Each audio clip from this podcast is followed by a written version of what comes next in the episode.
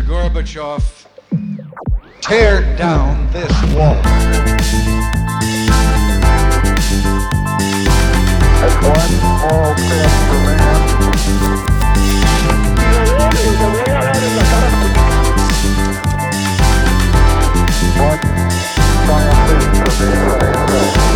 Hola, buenos días a todos y bienvenidos a un nuevo programa de Acaparchando. Hoy tenemos un invitado muy especial, el invitado con el que queríamos que empezara este podcast, el central del equipo de mis amores, el señor Andrés Ginas. ¿Qué más, Rafita? ¿Qué más, ¿Cómo Ginas? ¿Cómo está? ¿Todo bien, ¿Cómo va usted? todo?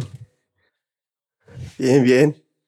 Bien, oiga, muy feliz de tenerlo acá. La verdad que, pues, marica, es siempre, siempre es entrevistar al central de Millonarios hoy en día, por más de que nos conozcamos, así que es, es un De gran acuerdo, momento. de acuerdo, por fin lo pudimos hacer.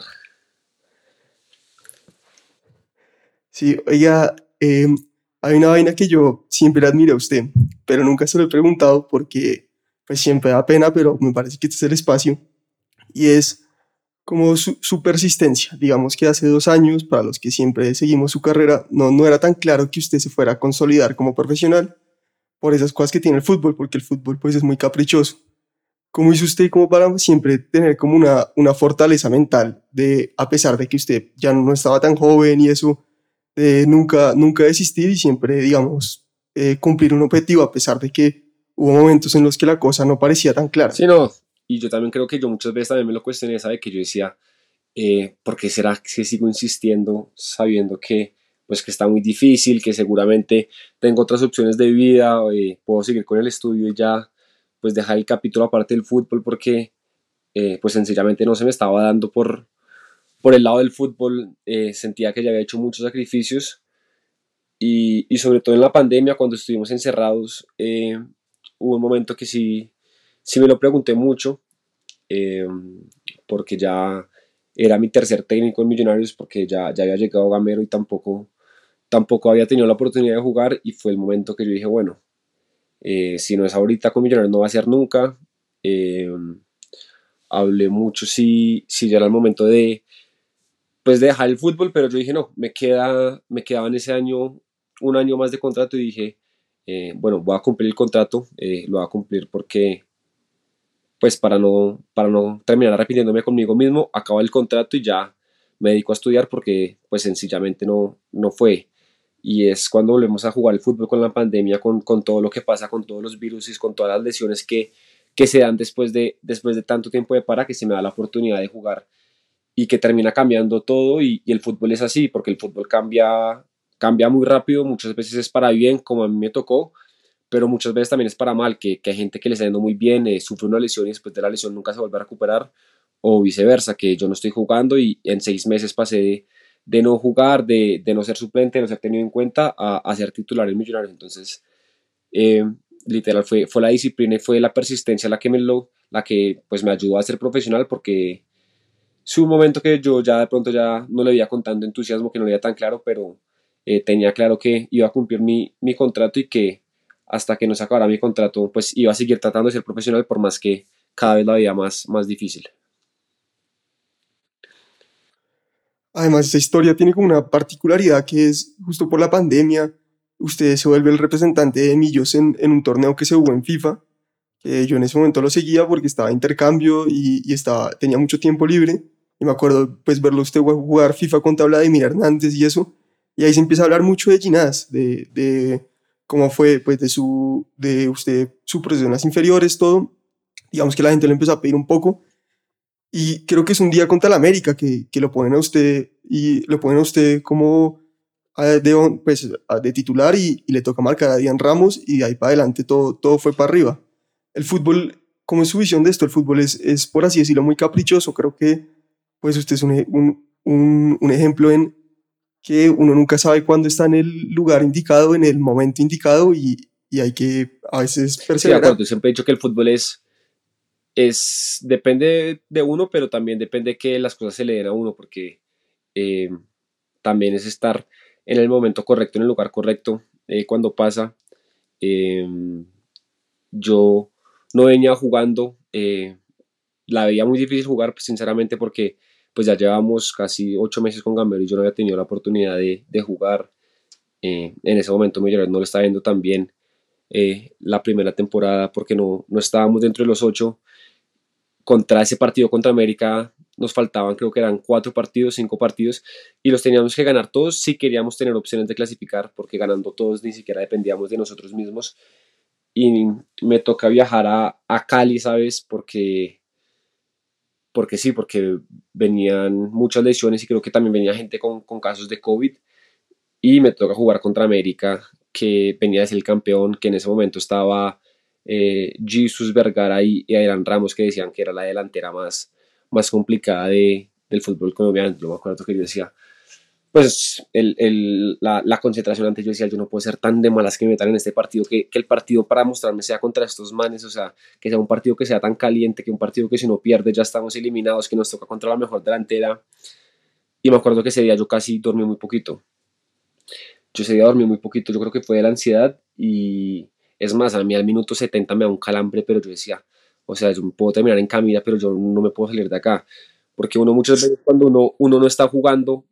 y por más que uno se entrene muy bien, eh, un partido es muy diferente a un entreno por, por la intensidad, por, la, por los sentimientos que uno genera y por eso uno casi siempre ve que cuando alguien debuta casi siempre se van calambrado y yo siento que acá en Millonarios pues lo hemos vivido con muchos jugadores que, que juegan y, y casi siempre al minuto 70 piden cambio porque esas, esa adrenalina que uno siente y esa ansiedad que uno siente de jugar en un equipo tan grande eh, pesa mucho y, y, por más que uno no corra tanto, uno se termina calambrando, es por, por la parte mental que, que sí se cansa mucho en un equipo como Millonarios. Y me acuerdo que esa vez al minuto 70 yo ya estaba liquidado, lleno de calambres, pero yo acabé el partido así, ese día me fue muy bien, ganamos 2-0 y Gamero se, me empezó a dar ahí como más minutos, sumé como cinco partidos seguidos jugados y después volvió Matías de los Santos eh, de, la, de, pues de la lesión y, y no volvió a jugar ese año. Ok, y digamos, ahorita usted habla de la adrenalina, usted como, como hincha de millonarios y qué le produce usted hoy en día entrar al campín, porque alguien que ha sido hincha de millonarios toda su vida, que se sabía todas las barras, que de chiquito, pues y tuvo la historia, se recoge bolas también, le genera un sentimiento especial para usted jugar en el campín, lo siente como, como el patio de su casa, por así decirlo, o, y sobre todo ahorita que esta es la primera temporada que le toca, digamos, con gente todos los partidos y que es la primera temporada donde la localidad sí, exacto. bueno, sentir. yo también creo que tuve la fortuna, bueno, no sé si tuve la fortuna la, o la no fortuna de que me tocó empezar a jugar sin público, eh, porque muchas veces el público juega a favor, pero muchas veces el público te puede jugar en contra. Y yo tuve la fortuna, y muchos tuvimos la fortuna de, de empezar sin, sin, público, creo yo,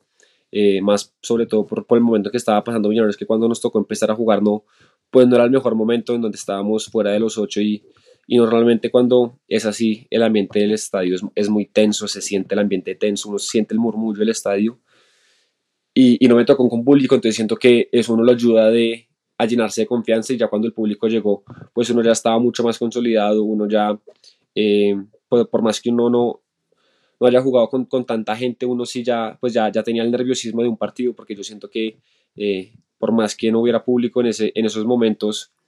de la pandemia los partidos se seguían jugando igual de intensos y, y era la misma responsabilidad porque uno lo sentía porque, eh, pues por la presión de millonarios muchas veces sí es, sí es la gente, pero también es las redes sociales, la prensa, lo que pasa en la calle y uno como hincha, uno, uno se da cuenta de eso, eh, uno lee muchas veces la prensa, uno muchas veces está metido en las redes sociales, entonces uno, uno sabe lo que genera millonarios y la presión que, que es estar acá, que no, que no es fácil. Eh, obviamente ya cuando me tocó el campín ya eh, pues había tenido la fortuna de que me había ido bien, entonces el recibimiento fue, fue muy bueno. Y, y sí, yo siento que cuando uno juega en Campín es especial, eh, sobre todo como usted le dice, uno siendo hincha de Millonarios, uno pues le tiene mucho más cariño de pronto al, al Campín que, que mucha gente y, y estar ahí es un momento especial, sobre todo cuando el estadio está lleno y se siente esa pasión, se siente ese, ese empuje de la gente eh, cuando uno está en los himnos y, y ve la gente cantar el himno a la misma voz y cómo suena ese estadio, yo creo que es algo único y son de esas cosas que solo los futbolistas lo pueden sentir o, muy poca gente lo puede sentir y es algo yo creo que único que, que cuando yo estaba eh, en la tribuna no sabía cómo se, se sentían los jugadores y, y creo que es algo que, que, es demasiado único y que no lo cambio por nada. Y hablando de cosas que solo los futbolistas pueden sentir, por más de que uno sea muy tronco y que a veces a muchos el talento no nos acompaña en el fútbol, como, como es mi caso, uno siempre quiere jugar en la selección, es como lo que es de chiquito todo, pues como uno siempre dice, quiero jugar en la selección, siempre es la emoción del mundial, que lastimosamente no va a estar, y usted le tocó justamente en, estos dos años que pues, han sido tan, pues que han sido, me imagino que una montaña rusa, le tocó el llamado a la selección. Cuéntenos a los que lo más cerca que vamos a estar a la selección es, es estar con usted, eh, cómo es un llamado a la selección cómo se entera usted y cómo, cómo lo vivió, por así decirlo, cómo que se le pasó por la cabeza y, y cómo, fue toda, cómo fue ese momento, por así decirlo. A mí me, tocó, me tocaron primero morfociclos, que los morfociclos sí, eh, pues digamos que son muy emocionantes porque es la primera vez que uno entrena con, pues con, con el profesor Rueda, que, que uno entrena con, pues con todos los jugadores que, es, para él son los mejores de, de, Colombia o del torneo colombiano. Y digamos que empezamos ahí eh, con, con, pues, con la selección en, en esos morfociclos que la hacía acá en Colombia que en sus momentos eran demasiado emocionantes porque el estar ahí ya era un logro que uno lo reconocieran entre tantos jugadores que hay en Colombia. Y cuando llega el momento de que van a dar la convocatoria eh, se decía mucho que de pronto íbamos a estar convocados eh, unos jugadores, eh, sobre todo porque teníamos huella de altura y íbamos a jugar en La Paz. Eh, entonces, digamos que empezó a sonar mucho de que iban a llamar a unos jugadores. En ese momento, pues no nos dice nada, uno, uno no sabe nada, pero pues uno siempre está latente que está la opción, sobre todo que en esos morfociclos yo en lo personal sentía que me había ido muy bien y que tenía la posibilidad de, de estar ahí por, por cómo me había ido en los morfociclos y por cómo me había ido en el torneo. Entonces, cuando dan la convocatoria, yo no salgo en la convocatoria, en la primera convocatoria que dan en la oficial, yo no salgo. Y, y yo dije como, bueno, igual el, el, estar en, en, la prelista, si se puede llamar así, es, es un orgullo, el, el, ya estar ahí tan cerca o que uno ya suene eh, para ser llamado es un orgullo. Y nosotros viajábamos ese fin de semana para Pereira, que jugábamos en la Liga Colombiana. Y yo cuando estoy, yo me acuerdo que estaba en el banco haciendo unas vueltas y la nada me, me, me suena el celular, veo que es un número desconocido y yo no contesto. Y de la nada me llaman, de la nada me dejan un mensaje diciéndome que era eh, Ivano de la, de la selección, que, me, que, se que, que, que, los, que los llamara urgente, por favor. Y yo pensé, y en ese momento estaba todo lo de que eh, si iban a dejar a venir a los jugadores de, de Europa o no. Y yo dije, fue madre, de pronto me van a decir que, pues que esté atento, que, que, me cuide, que ellos de pronto no pueden viajar. Y cuando me llama, me llama y me dice que, que cómo va todo, que dónde estoy. Yo le digo que estoy en Bogotá, que ya estoy viajando a Pereira y me dice, no, no viaja a Pereira, que se acaba de lesionar Jerry Mina. Y, y, lo vamos a, y Rueda lo quiere convocar a usted en vez de Jerry Mina. Eh, entonces, no viaje, que ellos hablan con millonarios, que no le cuenta a nadie mientras se hace oficial, porque eh, tienen que hacer todo el papeleo y que esto no se puede filtrar por ninguna parte. Y yo dije, güey, madre, ¿será que, bueno, yo decía, ¿será que esto es en serio? ¿Será que me están molestando? Y me decían, no, no le puede decir a nadie, no le diga a nadie, a sus familiares todavía. Y yo dije, yo dije, no, colgué, yo listo, perfecto. Me dijeron, no, ya le mando donde se tiene que hacer la prueba para que llegue esta tarde a, a la federación, acá en Bogotá. Y yo, listo, listo, perfecto. Y yo salí del banco y decía, ¿será que es verdad? ¿Será que es mentira? Y yo dije, no, tengo que llamar a Millonarios a decir que no, que no viajo en una hora, que lleven a alguien más. Yo llamo a Millonarios y me dicen que no, que a ellos no les han avisado nada, que si estaba seguro. Y yo dije, no, madre, algún, algún amigo me dijo un chiste de esos malos, malos, que uno se la cree. Y yo como, como, como un tonto con esta adrenalina que, que me habían llamado a la selección, y dije, no. Y yo dije, no, soy un huevón. Eh, había llamado a mi novia y a mi papá a decirles también que, pues, que me habían convocado, pero que no le dijeran a nadie. Y después me llaman de Millonarios a los cinco minutos, como, oiga, sí, nos acaban de llamar, está convocado. Eh, ya les llevamos toda su casa, todos los guayos, porque pues ya, ya estaban en el avión los guayos y todo eso. Y yo decía, pucha, que es esta locura, no sé qué. Y de la nada empezó a, se empezó a filtrar todo por Twitter y yo solo le había contado a mi papá, no le había contado ni a mis hermanos ni a mi mamá cuando empezó a llamar todo el mundo que, sea, que me habían convocado, que no sé qué. Y, y ahí fueron tantas las llamadas que yo tuve que apagar el celular porque me llamaban cada 10 segundos diferentes personas. Y dije, no,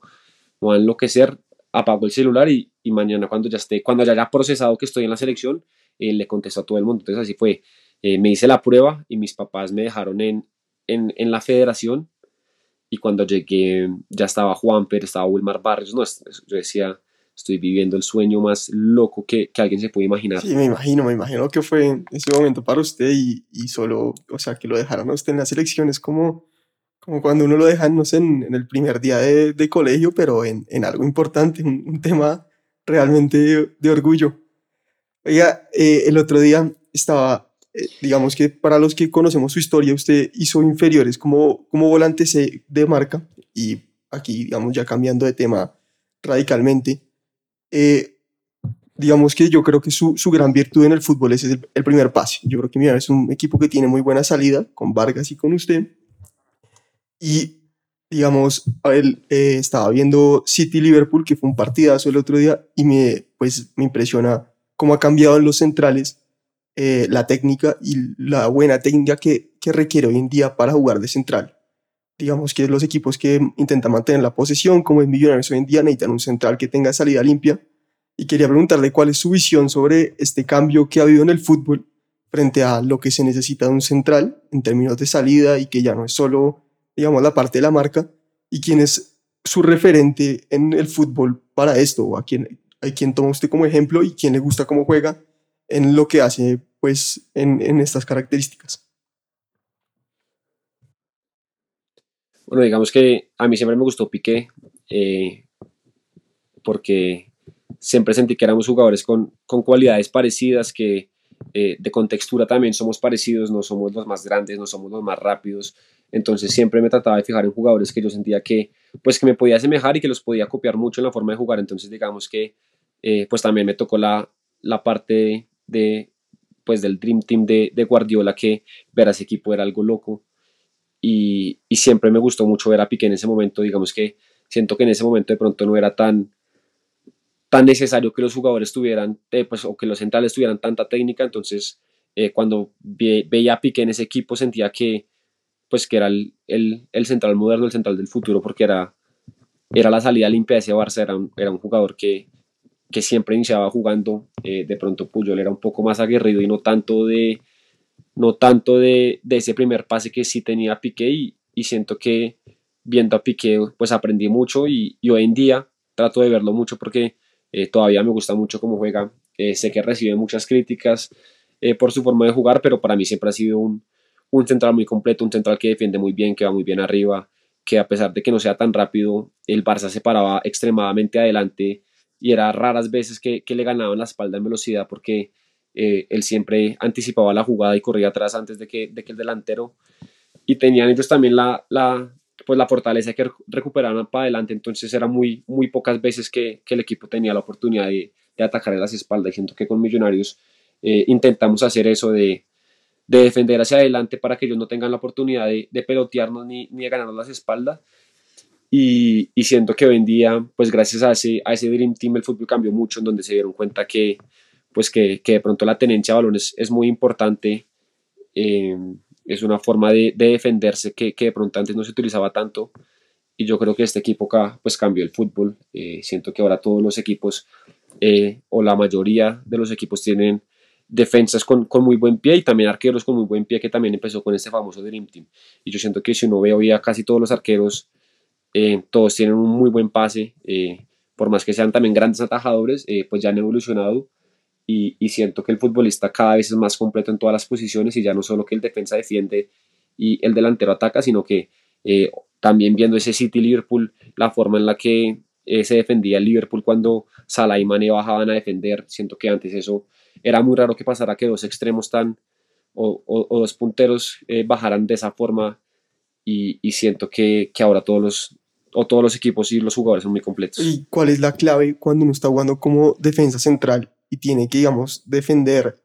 a, a 40 metros, pues que tiene su propio arco 40 metros detrás de usted? Hace poquito, pues ahorita usted mencionaba la anticipación, ahí el tema de la, del posicionamiento, ¿cómo es? De que tiene que estar pendiente un central cuando su equipo está atacando, cuando la tiene, se tiene que mostrar como alternativa de pase o, tiene, o, o para recuperar para adelante más o menos, que, que, tiene que hacer un central ahí para que la recuperación sea pues para adelante, como está diciendo usted.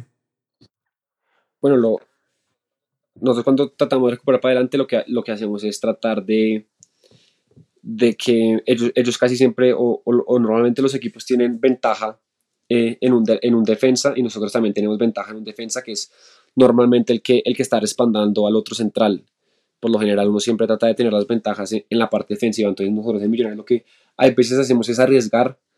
y es que quedemos mano a mano, que, que, ninguno respalde, sino que cada uno muera con el suyo. Entonces lo que hacemos es saltar un poquito hacia adelante, que el volante de marca que de pronto tenía el 10 vaya y coja el volante de marca de ellos, y yo como central que coja el 10 de ellos y que el central que está atrás mío, o, viceversa, si el central izquierdo coge al volante 10, que yo me quede solo con el 9. Entonces la idea es de hacer esos cambios muy rápido, eh, sin, que el, sin que el rival tenga esa línea de pase cuando el jugador está solo, porque muchas veces lo que uno queda es, es, mal parado y termina quebrando cuando no toca y, y a uno muchas veces eh, le ganan la espalda por quebrar cuando no toca porque eh, uno quiebra y, y, queda el hueco a la espalda de uno. Entonces digamos que es tener mucha comunicación dentro, dentro del terreno de juego y tratar de, pues, de, de, tenerlo mecánico, porque digamos que es algo que, que, se entrena mucho, que lo entrenamos mucho con Gamero, que es de, de defender hacia adelante y,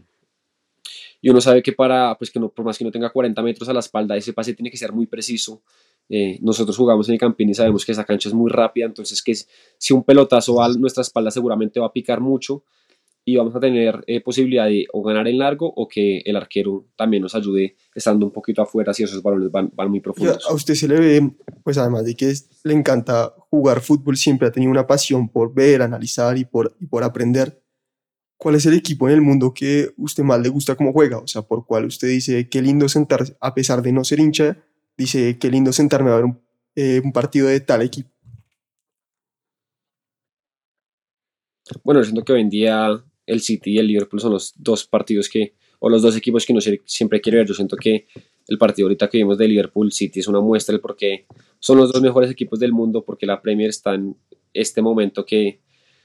que pues han ganado tantas Champions que el año pasado fue Chelsea, este el año pasado fue, fue Liverpool, eh, ahorita y City y Liverpool están en semifinales y, y, ojalá y espero que algunos de estos dos sean los campeones porque siento que, que, se lo merecen por la forma en la que juegan. Y me gusta ver mucho al City porque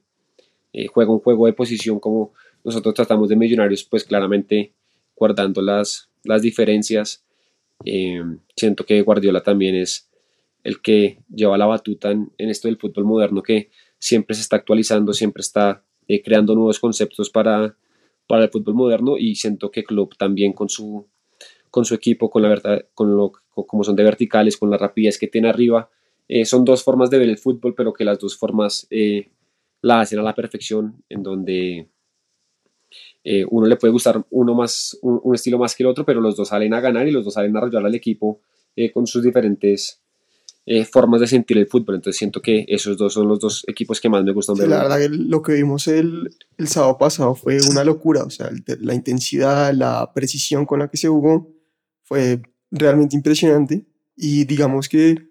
a mí me preocupó mucho que tal vez en Sudamérica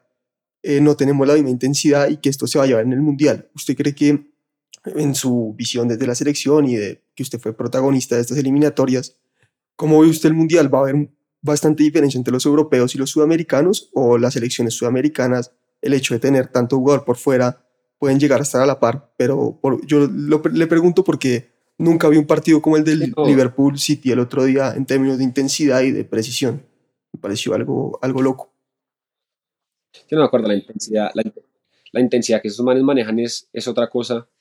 eh, pues muy diferente a la que uno vive en el fútbol colombiano. Eh, nosotros acá Millonarios eh, siempre hemos tenido claro que lo que le falta al fútbol es, la intensidad. Nosotros siempre tratamos de ser el equipo que, más, juega, que más, eh, que más minutos por partido reales se juegan y, tratamos de, estar lo menos en el, piso posible, tratar de que el balón esté lo menos fuera posible, porque siempre hemos sentido que eso es lo que le falta al fútbol colombiano, eh, pues para que le vaya bien en torneos internacionales. Y siento que las selecciones americanas, la gran mayoría, todos juegan en Europa. Si uno se ve una Argentina o un Brasil, deben jugar uno, dos, tres máximo en, en su país. Los demás ya están acostumbrados al fútbol europeo. En Colombia también creo que éramos muy pocos los que éramos de la Liga Colombiana, la mayoría también todos están en Europa. Entonces siento que como tal esa intensidad eh, sí se tiene, eh, pues que los jugadores sudamericanos sí la pueden tener. Eh, digamos que tenemos jugadores también en las mejores ligas del mundo, en los mejores equipos del mundo, entonces siento que Sudamérica eh, está pasando un bajón, pero de pronto porque no hay tantos jugadores eh, de otros países que no sean Argentina y, Brasil en, Europa, eh, a diferencia de pues, que las selecciones europeas todas ya están acostumbradas a ese nivel. Entonces por eso digamos que también Brasil y Argentina de pronto marcan tanta diferencia en, en las eliminatorias y es porque juegan con una intensidad diferente, que, que salen a arrollar al rival, que salen a atacar desde el primer minuto y, y que tratan de, de, jugar y meter una intensidad que para muchos equipos es, es difícil de, de igualar. Oye, Ginás, yo pues con usted la verdad me podría quedar hablando tres horas, siempre, las pocas veces que nos vemos hoy en día pues lo, lo intenseo y le pregunto de todo, por lo que soy, me, me encanta el fútbol, pero como siempre le digo a los invitados, mi socio siempre me regaña cuando las, las entrevistas se hacen más de media hora porque resulta que la gente no las ve, que no sé qué cosas, él es el que tiene investigado todo esto. Pero aquí tenemos un cierre para todos y del suyo depende la, felicidad de, millones de personas que es eh, una predicción de lo que va a pasar a cada cinco años. Y eh, con los demás, la verdad a mí lo que pase con el Bitcoin, lo que pasa en la política, parece un tema secundario, pero, pero la suya es la primera que la verdad la sufro. Entonces, ¿por qué no? Pues le, le, invito a lanzar su predicción de qué va a pasar con el fútbol y con Millonarios de acá a cinco años. Bueno, yo espero que Millonarios sea campeón al menos tres, cuatro veces en estos cinco años. Siento que tenemos un proceso que, pues, que está muy cerca de dar sus frutos, que siento que ya no lo merecemos. Siento que este año va a ser, pues, va a ser el, el anhelado título que siento que se nos ha, se ha, sido tan esquivo tanto tiempo. Y en lo personal espero estar en, en un fútbol internacional. Eh, claramente me gustaría estar en Europa, pero eh, no solo depende de uno en este, en este mundo del fútbol. Pero, pero sí, yo espero estar en Europa, espero estar eh, también en la selección, estar eh, a puertas de un mundial o, o, jugando un mundial y haciendo también creo que uno de los mejores mundiales en la historia de Colombia, que es lo que todos los colombianos queremos que, que lo vivimos con esta selección de, de, del 2014-2018, que, que creo que el fútbol es de las pocas cosas que une un país y, y siento que ese, ese ámbito mundialista de Colombia cuando, cuando la selección está en el país es algo loco y siento que eh, un país tan futbolero como Colombia y con tan buenos jugadores se merece estar siempre, siempre en esa cita. No, bueno, Ginás, muchísimas gracias por venir y la verdad que esperamos que todo, eso, que todo esto se cumpla. Ojalá la próxima vez que usted venga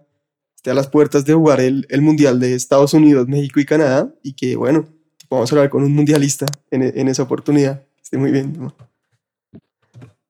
Listo, Rafa. Así será. Vale, un abrazo.